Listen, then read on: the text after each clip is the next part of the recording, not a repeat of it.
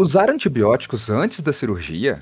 Cáries e manchas nos dentes? Mais bactérias multiresistentes? Não se assustem. Vem com a gente para entender melhor sobre esses assuntos. Você está ouvindo Aula Micro Podcast, o seu podcast sobre notícias, curiosidades, avanços científicos e muito mais sobre o incrível mundo da microbiologia.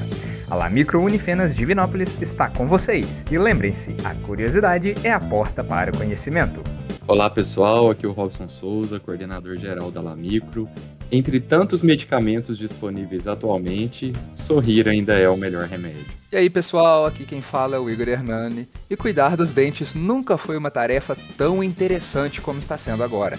Oi, eu sou Mariana Silvério, estou no quarto período de odontologia e na vida não existe nada a temer, mas eu entendo. Aqui é a Mariana Gilli, eu estou também no quarto período de odontologia e para hoje a minha frase será sobre essa profissão tão querida que vamos abordar nesse episódio.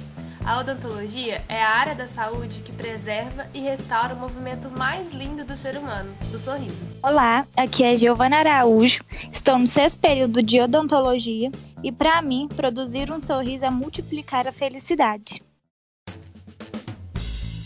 Então, pessoal, no episódio 8 aqui do Lamicro Podcast, nós estávamos discutindo como o uso indevido de antibióticos selecionam linhagens de bactérias multiresistentes.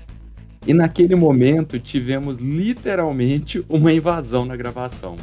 O assunto era tão pertinente que as garotas da Odonto, membros da Lamicro, a Maridilha, a Mari Silvério e a Giovana, queriam compartilhar conosco seus conhecimentos sobre os riscos e benefícios da utilização dos antibióticos também na odontologia.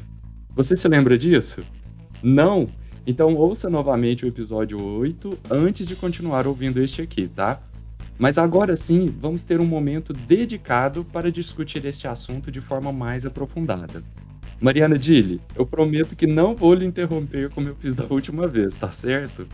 Quais as indicações para o uso de antibióticos na odontologia? Ah, muito obrigada, viu, Robson? As principais indicações de antibióticos na odontologia são para o tratamento das infecções odontogênicas, que são aquelas que têm origem no dente, agudas ou crônicas, para prevenir infecções em pacientes com comprometimento do sistema imune e também para a segurança dos pacientes com risco de desenvolver endocardite bacteriana. Assunto este que discutimos de forma bem detalhada no episódio 7. Bem lembrado, viu, Mariana? Mas o tratamento é prolongado? Como esses medicamentos são administrados? Geralmente, os antibióticos são administrados por via oral, por um período que varia entre 3 e 7 dias de tratamento, dependendo do fármaco utilizado. Raramente há necessidade de ampliar esse período de tratamento. Mari, mas se esses fármacos forem usados de forma indevida ou se o paciente não seguir corretamente a prescrição, isso pode resultar em problemas, não é mesmo? Exatamente. Ao se administrar antibióticos de forma inadequada, como consequência pode haver um comprometimento da resposta clínica do paciente, o que pode acabar em internações em hospitais, além de contribuir para a seleção de bactérias que são multiresistentes. Nós já discutimos algumas vezes aqui no Lamigro Podcast sobre essas bactérias multiresistentes, mas por ser um tema tão sério, toda a informação é válida. É, Mari Silvério, vou jogar a bola para você agora, tá? Como surgem as linhagens dessas bactérias multiresistentes? A resistência bacteriana não acontece apenas com o uso indiscriminado dos medicamentos pela população, mas também pela prescrição de antimicrobianos em infecções não sensíveis e em doenças não infecciosas, mediante a terapia antibiótica inadequada.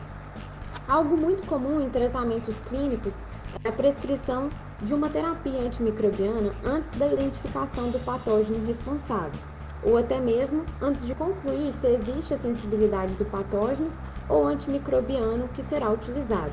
Ou seja, é criada uma situação para que o microorganismo que já, já são resistentes ao antibiótico prevaleçam em detrimento dos suscetíveis. É justamente aquela ideia de criar uma bola de neve, sabe? Sei muito bem. E acho que nossos ouvintes já estão ficando familiarizados com esse problema também, né? Bom, mas mudando um pouco o rumo da conversa.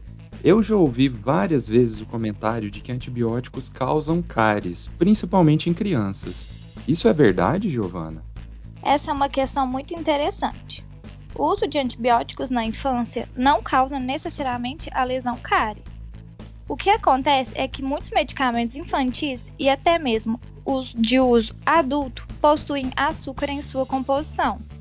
Muitos pais, não sabendo disso, não escovam os dentes das crianças após o uso. Assim, o processo de desmineralização dental que causa a cárie se inicia. Por esse motivo, é essencial fazer a higienização dental depois de ingerir medicamentos líquidos. Por esse e outros motivos, nos últimos anos, a indústria farmacêutica tem reduzido ou substituído o açúcar das formulações de alguns medicamentos. Interessante, viu, Giovana? E a história de que os antibióticos escurecem os dentes procede? Então, alguns medicamentos, como a tetraciclina, podem causar o escurecimento dentário, mas é algo que acontece durante a formação dos dentes, ou em termo técnico, durante a odontogênese. O risco desse efeito adverso é maior quanto mais precocemente a tetraciclina for administrada, ou seja, em recém-nascidos e bebês. Por exemplo, que ainda não tiveram a formação da primeira dentição, conhecida como dentes de leite. Mas outros fatores também contribuem para esse problema. Por exemplo, a ingestão de quantidades excessivas de flúor durante a fase de desenvolvimento dentário leva também à formação de manchas e ao escurecimento. Certo, então não é um único fator né, que causa a formação de manchas e o escurecimento. E como que o antibiótico começou a ser usado na odontologia? Como uma maneira de prevenir infecções em cirurgias? Alguém pode me dizer? Na década de 40, os antibióticos começaram a ser usados no controle de infecções pós-operatórias em cirurgias orais. Baseados nas afirmações de Lewis e Grant, em 1923, de que as bacteremias de origem odontológica poderiam causar infecções à distância, como a endocardite bacteriana. Budnick e sua equipe em 1942 e North e Crowley em 1943 introduziram o uso de antimicrobianos à base de sulfas antes de cirurgias orais em pacientes suscetíveis a endocardite. Mas só em 1961, a partir dos estudos de Burke, o uso profilático de antibióticos passou a ter seus princípios bem definidos. O uso profilático, em outras palavras, é aquele destinado para prevenir ou atenuar doenças. E também há casos de utilizar o antibiótico antes da cirurgia, não é mesmo? Qual a necessidade disso? Havendo a necessidade de intervir previamente em infecções pós-cirúrgicas, o antibiótico deve ser administrado intraoperatório, ou seja, iniciar antes e terminar logo depois da cirurgia.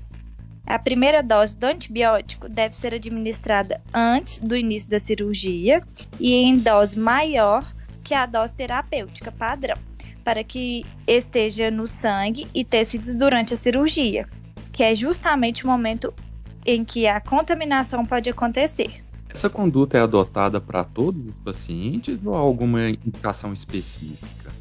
Esse procedimento é utilizado principalmente em pacientes com desordens sistêmicas, como por exemplo, portadores de diabetes, transplantados renais, com anemia aplástica, lupus e em uso de quimioterápicos, ou seja, aqueles que estão fazendo tratamento contra o câncer. Gente, para fechar o nosso bate-papo de hoje, que para registrar foi muito esclarecedor, viu, meninas? Eu tenho mais uma última curiosidade.